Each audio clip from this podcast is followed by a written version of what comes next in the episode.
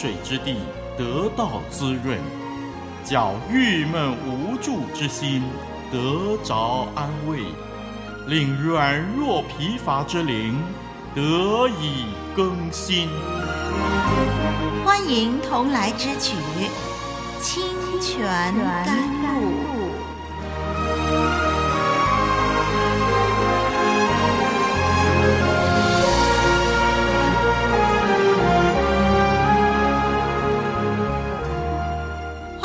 兄姐妹再次收听活水之声所制作的节目，我是丽文。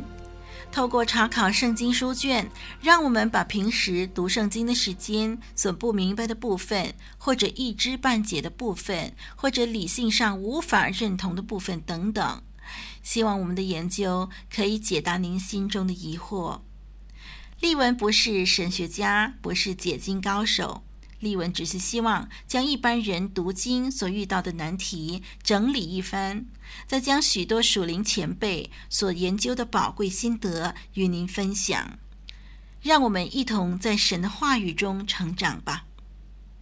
好，让我们这一集继续来看《创世纪》。亚伯兰已经改名为亚伯拉罕，多国之父。接下来的经文呢，《创世纪》十七章九到十四节，让我们看看神设立的立约记号——割礼。《创世纪》十七章九到十四节，我们来读一遍吧。神又对亚伯拉罕说：“你和你的后裔必世世代代遵守我的约，你们所有的男子都要受割礼。”这就是我与你并你的后裔所立的约，是你们所当遵守的。你们都要受割礼，这是我与你们立约的证据。你们世世代代的男子，无论是家里生的，是在你后裔之外用银子从外人买的，生下来第八日都要受割礼。你家里生的和你用银子买的，都必须受割礼。这样，我的约就立在你们肉体上，做永远的约。但不受割礼的男子，必从民中剪除，因他背了我的约。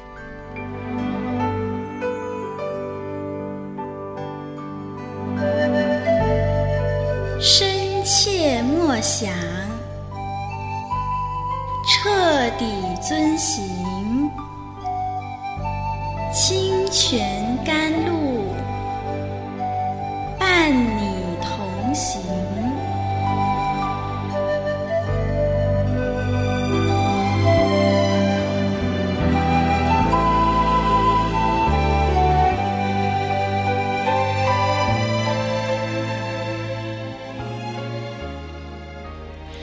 上一集，我们看到神为亚伯拉罕取了新的名字以后，重申神的应许，那就是要使亚伯拉罕的后裔极其繁多，并且要将迦南全地赐给他和他的后裔，永远为业。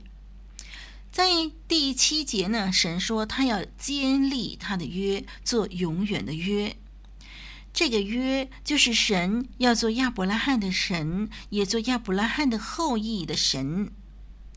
这样的立约是多么的令人雀跃呢？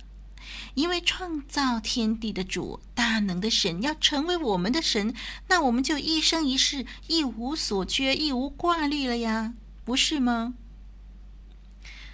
在经文第九节，神要亚伯拉罕和他的后裔世世代代遵守他的约。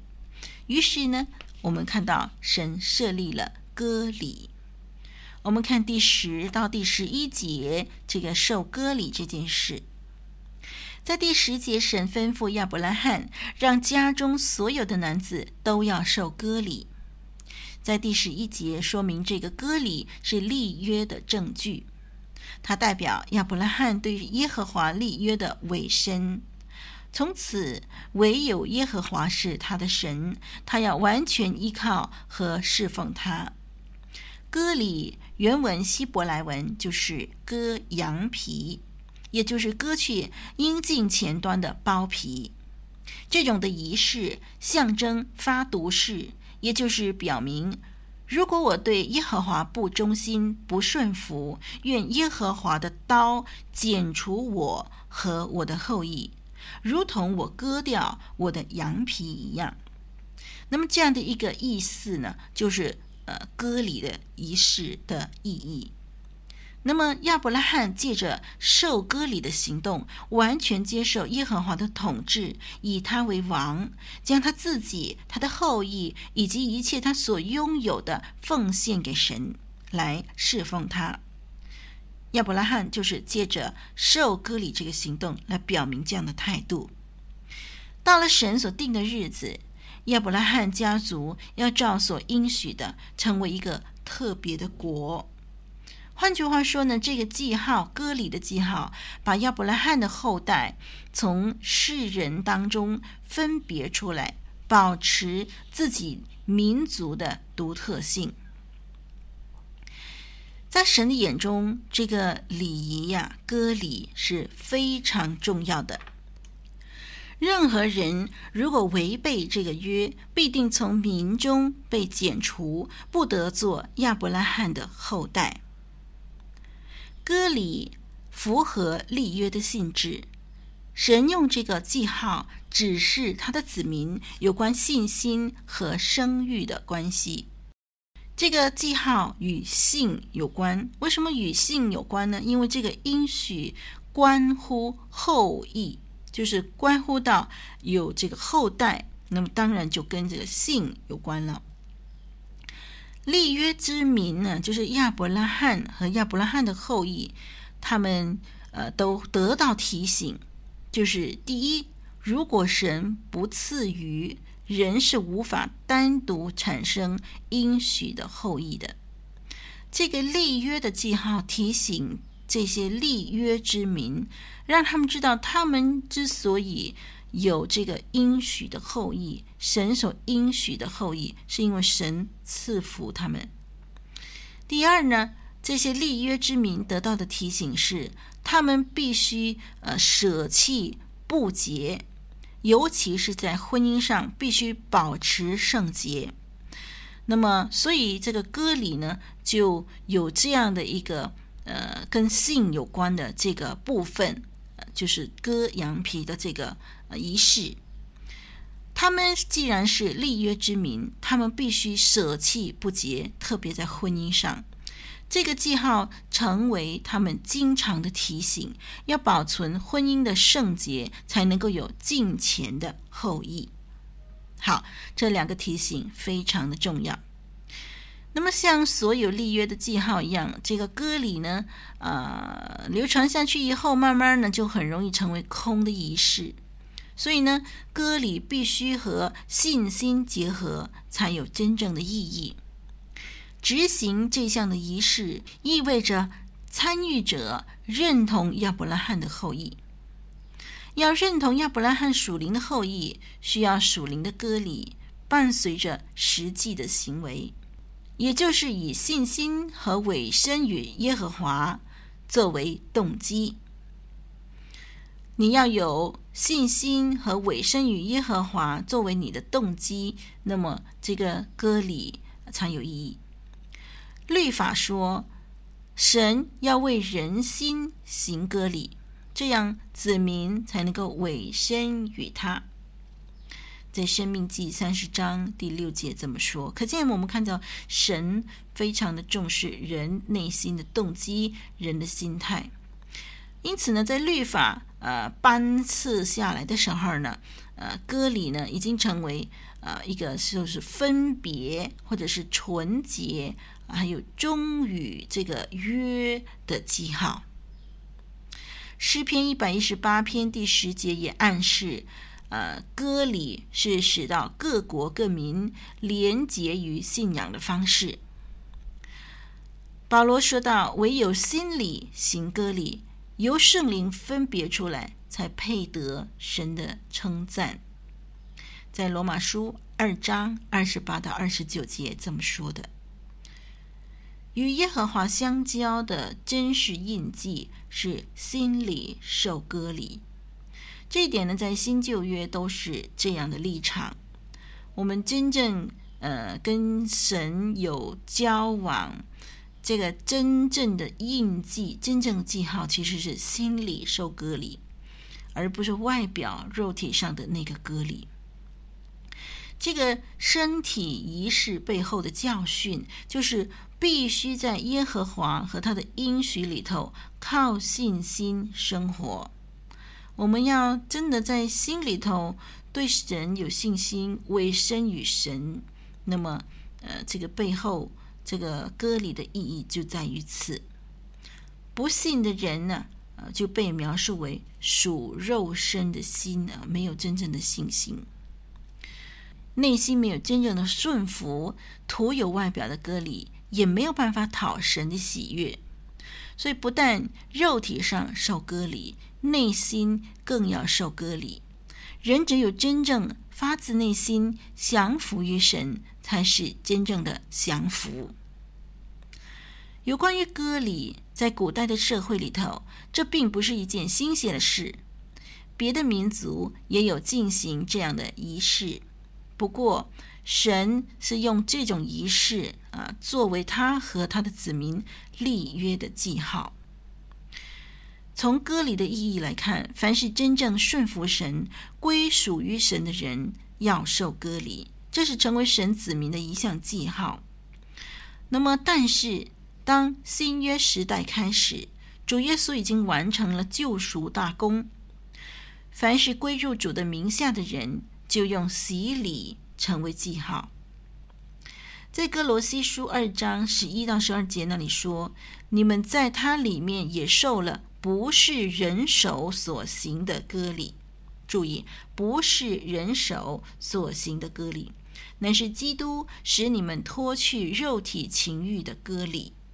你们既受洗，与他一同埋葬，也就在此与他一同复活。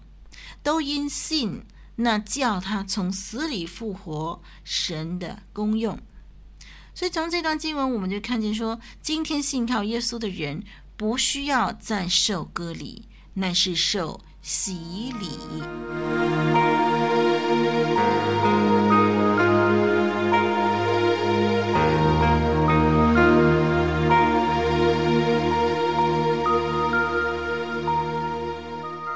细细聆听，切切思量，圣经恩言，生命真光。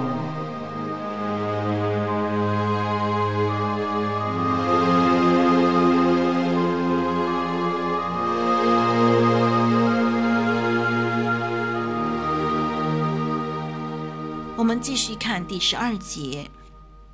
我们看到神规定生下来的第八日就要受割礼啊！当时啊，神的这个命令下来的时候，医学并不发达，亚伯拉罕和他的子孙无从明白为什么神要规定是人生下来的第八天。哎，可是今天医学研究已经有了答案哦，原来新生儿。体内的维他命 K 和凝血素浓度，在出生后第八天是达到最高的，所以割包皮割礼最理想的时机是在出生后的第八天。在出生的第三天的时候，呃，我们血液当中的凝血素的浓度只有正常的时候的百分之三十。出生的第三天，凝血素的浓度是最低的。那么第八天呢，却达到百分之一百一十。所以出生后第八天的凝血素是最浓的。那么这个第八天呢，达到百分之一百一十，然后就会再降回正常的浓度。所以我们看到，呃，这个是今天医学研究的结果。啊，回头看到神当年，呃，要亚伯拉罕遵守这样的一个规定，就是生下来第八天受割礼，哦，我们就明白为什么了，因为可以避免流血过多，很奇妙，对不对？人是神所造的，人身体的构造，神最清楚。神规定人生下来第八天行割礼，这是在公元前一千五百年，神感动摩西所写的这个创世纪。当时没有人拥有凝血素的知识，可见圣经是神的话，一点儿也不假，绝对不是摩西自己捏造的。我们谈到割礼的问题，呃，丽文手上有一份资料，呃，研究报告非常宝贵，趁这个机会跟您分享。有关专家的调查研究呢，证实以色列人的男子由于遵照上帝在旧约圣经中的指示，生下来第八日就受割礼，结果就发现呢，他们的男子从来不患阴茎癌。原来包皮内阴茎龟头沟，呃，所产生的这个分泌物是致癌的主要原因。同时呢，这个调查报告也发现，以色列人的妻子由于遵守上帝在旧约圣经中的指示，在月经的七天期间，或者说患有妇女病的炎症漏症期间。或者是生养孩子后损伤还没有复原期间，都不和丈夫同房的规定。呃，这个以色列人的妻子，他们遵守这样的规定，所以他们的妇女从来不患子宫颈癌。有关专家的调查研究还发现，阿拉伯人由于是呃亚伯拉罕的另一个儿子，就是以实玛利的后裔。也遵从了上帝对亚伯拉罕的指示，采用了旧约圣经中的部分教导，就照样为他们的男孩子施行割礼。不过，他们不是在生下来的第八日受割礼，而是在他们的儿童和少年时期才受割礼，同时又没有完全按照圣经的教导去做，因此效果就不如以色列人理想。虽然如此，他们还是有一些明显的功效。和欧美、亚洲、澳洲、世界各国相比呢，信奉伊斯兰教的阿拉伯男子很少患有阴茎癌，他们的妇女中也很少患有子宫颈癌。正如在一九八九年的《科学博览》杂志上面呢，有一篇。教门少癌的短文当中呢，就简略地提到了这方面的情况。一九八九年的《科学博览》杂志里头呢，有这么一段说：男性犹太教徒几乎不患阴茎癌，其教规定，男婴出生后第八天即施发割礼，将阴茎龟头上的包皮环切掉。从而避免了因包茎或包皮过长引起皮垢积聚，长期刺激产生阴茎癌。阿拉伯地区穆斯林也行割礼，但是到四到十二岁才发包皮切除术，患阴茎癌就多于犹太人了。尽管如此，还是远远低于欧美、亚非、澳各国人。相应的，阿拉伯妇女子宫颈癌也较少。哎，这就是呃，一九八九年《科学博览》杂志上所说的。原来在医学上已经证实，包皮内阴茎沟所分泌呃累积的污垢是一种致癌的因素，其中也含有大量的呃包皮垢杆菌。有关专家曾经做过这样的试验。他们将这种包皮内污垢涂抹在兔子的耳朵上，起先呢没有发生癌变，后来又将这种分泌物涂擦在呃皮肤已经有破伤的这个耳朵上面，结果皮肤上就发生了癌变。犹太人的男子由于生下来第八日就割去了包皮。因此，长大以后就不容易有包皮内污垢积存。此外呢，犹太人妇女也都要严格遵守洁净的条例，在月经期间，或者患漏症期间，或者是产后一段期间，不和丈夫同房，而丈夫也必须严格遵守这个条例。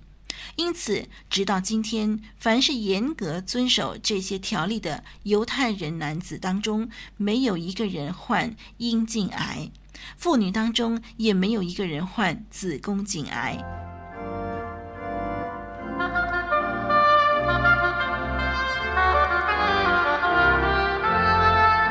一句诚恳的分享，一生宝贵的学习。清泉甘露，与你同奔天路，共享主恩。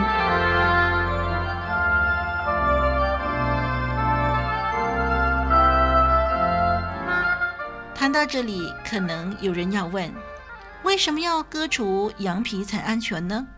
当初这一切都是神所造的呀。难道神的创造还有失误不成？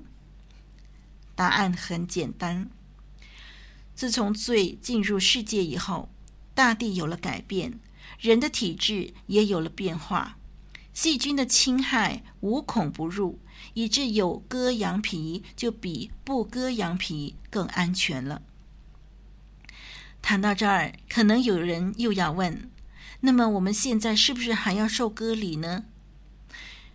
我们应该这么说，就是割礼是属于摩西的以礼仪，摩西时代旧约时代的律法，是旧约时代的人所要遵守的。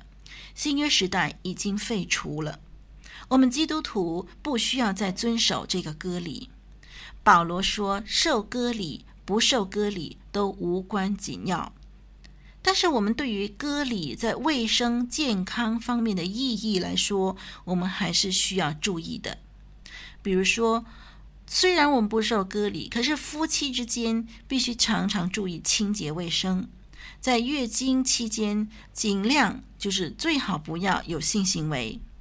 如果有人为了身体健康的目的送孩子去医院进行包皮切除手术，其实也可以的。至于割礼在属灵预表方面的意义和教训呢，那更是要我们去注意和实行了。虽然我们在肉体上没有受割礼，可是它一个，可是这个割礼的属灵的预表，这个意义呢，我们还是要注意。保罗再三的强调说，受割礼不受割礼都无关紧要，要紧的是做新造的人。又说，受割礼算不得什么，不受割礼也算不得什么，只要遵守神的诫命就是了。还说，原来在基督耶稣里受割礼不受割礼全无功效，唯独使人生发仁爱的信心才有功效。这是加拉太书五章六节说的。所以弟兄姐妹，我们要不要受割礼呢？第一，今天是耶稣基督已经完成救赎的时代，所以我们可以不需要受割礼来表明我们是属于神的，我们不需要受割礼。不过，如果为了卫生的缘故，呃，做父母的要送孩子去医院进行包皮切除手术，那是没有问题的。那不管我们有没有受割礼，我们都要遵守受割礼背后的意义，就是委身给神，永远归属于神。好，那么最重要就是我们要成为一个新造的人，不断的靠主的恩典啊，遵守神的诫命。爱神爱人，做神圣洁蒙爱的儿女，呃，预备将来进入永生的天国。好，以上这些资料呢，盼望对您有帮助。今天我们就谈到这儿喽，我是林丽文，下一集节目再相聚，再会。